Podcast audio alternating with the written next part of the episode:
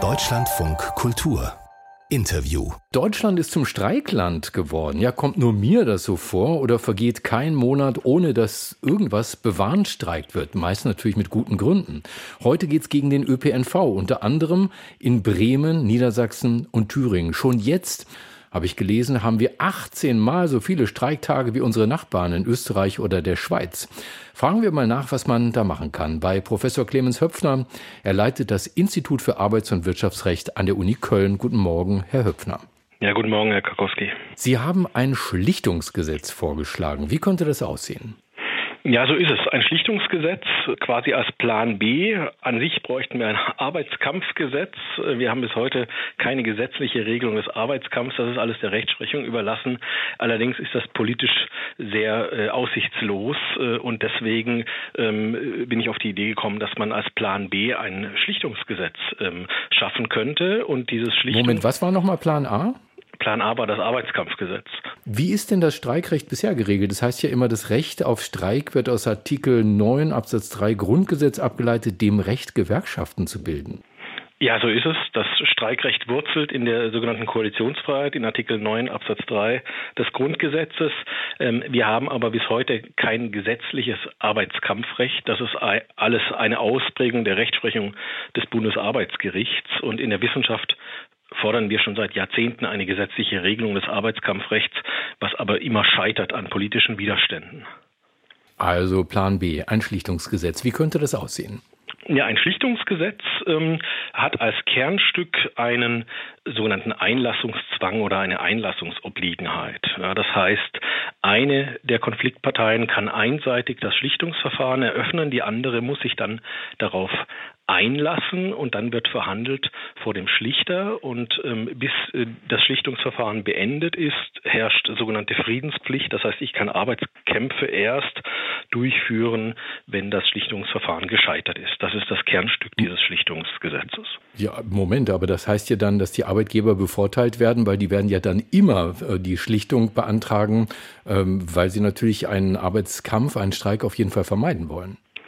Ja, das kann man, glaube ich, so pauschal nicht sagen. Das hängt sehr stark auch von der Kampfkraft der Gewerkschaft ab. Es gibt auch durchaus Branchen, etwa im Einzelhandel, in denen die Gewerkschaften Probleme haben bei der Organisierung ähm, von Konflikten in ihrer Belegschaft. Da könnte ein Schlichtungsgesetz durchaus auch den Interessen der Gewerkschaften der Arbeitnehmerseite in die Karten spielen.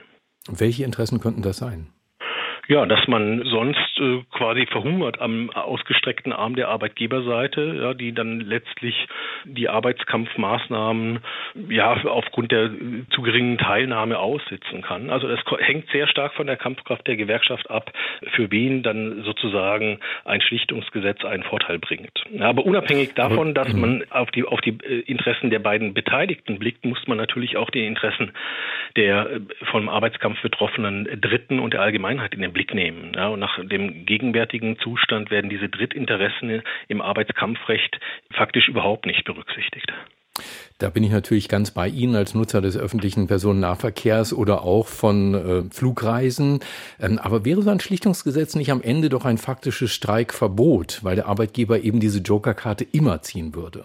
Nein, das wäre es nicht. Ja, ähm, ein Streikverbot ist damit äh, auf keinen Fall verbunden, sondern das Einzige, was wir haben, ist letztlich eine zeitliche Verlagerung des Streikrechts äh, in die Phase nach Beendigung oder nach Scheitern der Schlichtung, muss man ja sagen. Ja, weil wenn das Schlichtungsverfahren durch den Schlichtungsspruch endet, der dann von den Parteien einvernehmlich angenommen wird, dann sind wir um den Arbeitskampf äh, herumgekommen, dass das Ziel der Schlichtung ja erfolgt. Ja, das heißt, die Vorzüge Aha. des Schlichtungsgesetzes sind letztlich dass wir die Schäden, die durch Arbeitskampfmaßnahmen verursacht werden, auf die unvermeidlichen Schäden reduzieren. Ja, unvermeidlich in dem Sinne, dass Arbeitskämpfe zu frühzeitig geführt werden, zu einem Zeitpunkt, zu dem eine gütliche Einigung zwischen den Parteien noch möglich ist. Ja.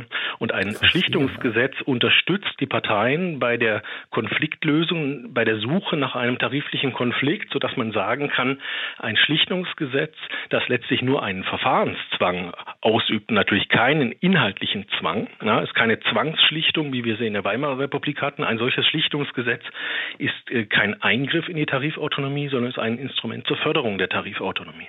Wo ist nochmal genau der Unterschied zwischen einer Zwangsschlichtung wie in der Weimarer Republik und einer verpflichtenden Schlichtung?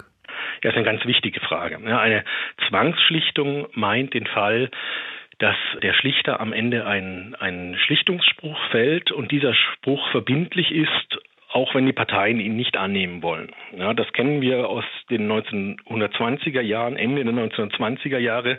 Damals hat der Staat den Gewerkschaften und den Arbeitgeberverbänden letztlich die Tarifautonomie aus den Händen genommen. Ja, es kam über die Zwangsschlichtung zu einem staatlichen Lohndiktat, das letztlich mitursächlich war für das Scheitern der Weimarer Republik. Das will heute natürlich niemand. Ja, ein Schlichtungsgesetz hat nicht den Zweck, den Tarifvertragsparteien irgendeine inhaltliche Regelung vorzuschreiben. Der Schlichtungsspruch ist völlig unverbindlich und er wird nur wirksam, wenn beide Parteien ihn freiwillig annehmen. Ja, sondern es geht hier wirklich nur darum, letztlich die Tarifverhandlungen zu orchestrieren und einen Rahmen zu bieten, in dem die Parteien wieder miteinander ins Gespräch kommen und im Gespräch bleiben.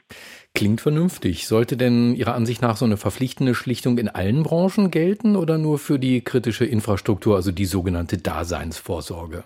Ja, in der kritischen Infrastruktur ist das Problem natürlich am virulentesten, ja, weil dort die Drittinteressen mit am meisten betroffen sind. Allerdings, wenn wir den Fokus auf den Zweck der Schlichtung legen, nämlich den Tarif, die Tarifvertragsparteien dabei zu unterstützen, eine tarifliche Lösung zu finden, wäre es sinnvoll, ein Schlichtungsgesetz für alle Branchen einzuführen. Mhm.